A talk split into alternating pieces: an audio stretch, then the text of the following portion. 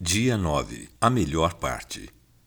Quando criança, eu costumava assistir ao filme da vida de Jesus com os meus pais no dia que comemoramos a Páscoa, e lembro que o momento da crucificação era bem emocionante para nós três.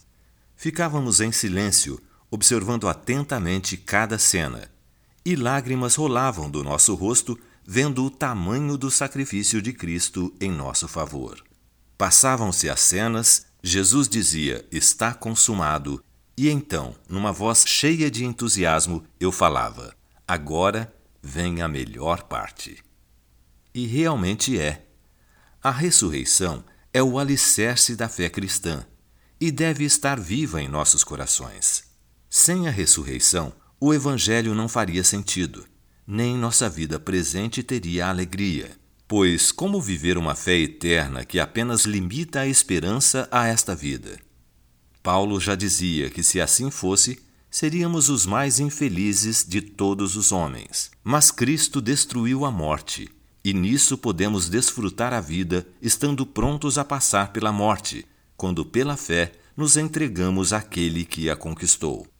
Para além disso, queridas, sem a ressurreição, o Consolador Divino que trabalha em nossas vidas o fruto do amor, alegria e paz, seria uma promessa vazia, pois sem a ressurreição e a ascensão, o Espírito não desceria.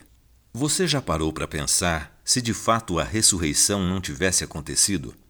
Ou melhor, se Jesus tivesse mentido sobre nossa vida futura, como ela cairia em um vazio eterno? Permanecendo morto, tudo o que ele nos prometeu não seria feito, inclusive sua própria volta. Jesus é o nosso passaporte e nosso transporte. Querida, crendo na ressurreição do nosso Salvador, todas as demais situações encontram fundamento e veracidade, seja o perdão dos pecados, a alegria de uma vida com Cristo ou a esperança futura de uma vida onde nem mesmo a morte nos separa da presença de Deus. No Evangelho segundo Lucas, capítulo 20, temos uma narrativa de uma testemunha ocular que nos traz encorajamento quanto ao poder, majestade e soberania de Jesus. A ressurreição nos é contada em detalhes preciosos que ardem o coração do crente e trazem desafios aos descrentes. Maria Madalena, assim como os outros discípulos, não acordou no terceiro dia após a morte de Jesus, esperando a ressurreição. Ainda que Jesus tenha falado tanto sobre ela, não lhes ocorreu que aconteceria de fato. Quem removeu a pedra? Onde está o corpo de Jesus? Pedro e João correram e viram os panos do sepultamento intactos. João olhou de relance e Pedro observou cuidadosamente ambos atônitos, tentando entender o porquê das faixas não estarem rompidas, como alguém que veio roubar o corpo ou até mesmo rasgadas pelo Senhor ressurreto. Estavam intactas, como uma borboleta que sai do casulo. O verso 8 é poderoso. Eles viram e creram.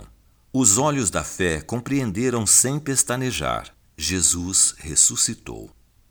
Logo depois, vemos Maria que decide permanecer junto ao túmulo, chorando.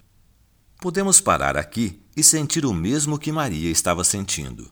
Tomada de tristeza, não percebeu a presença dos anjos e nem reconheceu Jesus. Maria, ele disse.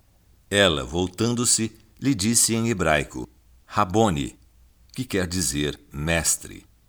Maria abraça Jesus e se lança aos seus pés a ponto de Jesus pedir-lhe que não o detivesse e fosse logo anunciar aos outros o que ela tinha visto.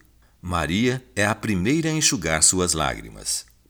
A primeira testemunha da ressurreição era uma mulher. Talvez essa seja a mensagem de Deus, dizendo: Essa é uma mensagem da graça e não da lei. Afinal, de acordo com o costume da época, a mulher não tinha o direito de voz de maneira testemunhal mas assim Jesus quis que acontecesse. Em seu amor perfeito, Jesus se encontra com uma mulher que anos antes era possessa, mas que nele achou graça e perdão. Agora, ele a chama pelo nome e manda que ela vá e conte a todos. Pela manhã do terceiro dia, o sepulcro se abriu. A pedra lançada serviu não para que Jesus saísse, mas para que o mundo entrasse e visse o túmulo vazio. Nada venceria o seu grande amor, nem mesmo a morte. Não era suficiente Jesus apenas morrer na cruz.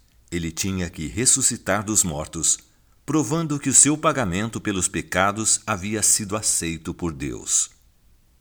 O túmulo vazio foi o recibo que Deus emitiu. O pagamento foi aceito. Que alegria! Essa é a nossa esperança. Nosso Rei, o Cordeiro de Deus, Jesus Cristo vive. E por isso podemos crer no amanhã. Oração. Senhor, minhas mãos se elevam em gratidão por tamanho amor. Relembrar o significado da ressurreição e o poder dela sobre nossas vidas transforma qualquer pranto em alegria sem fim. Que nesta Páscoa as circunstâncias atuais do mundo não abalem a minha fé naquele que teve vitória sobre a morte, naquele que venceu para sempre. Em Cristo, meu amado Salvador, nada pode me separar do teu amor, da tua presença. Com alegria eu canto o Salmo 24. Abram-se portais para que entre o Rei ele é o Rei da Glória. O Senhor forte e poderoso. O Senhor, poderoso nas batalhas. Amém.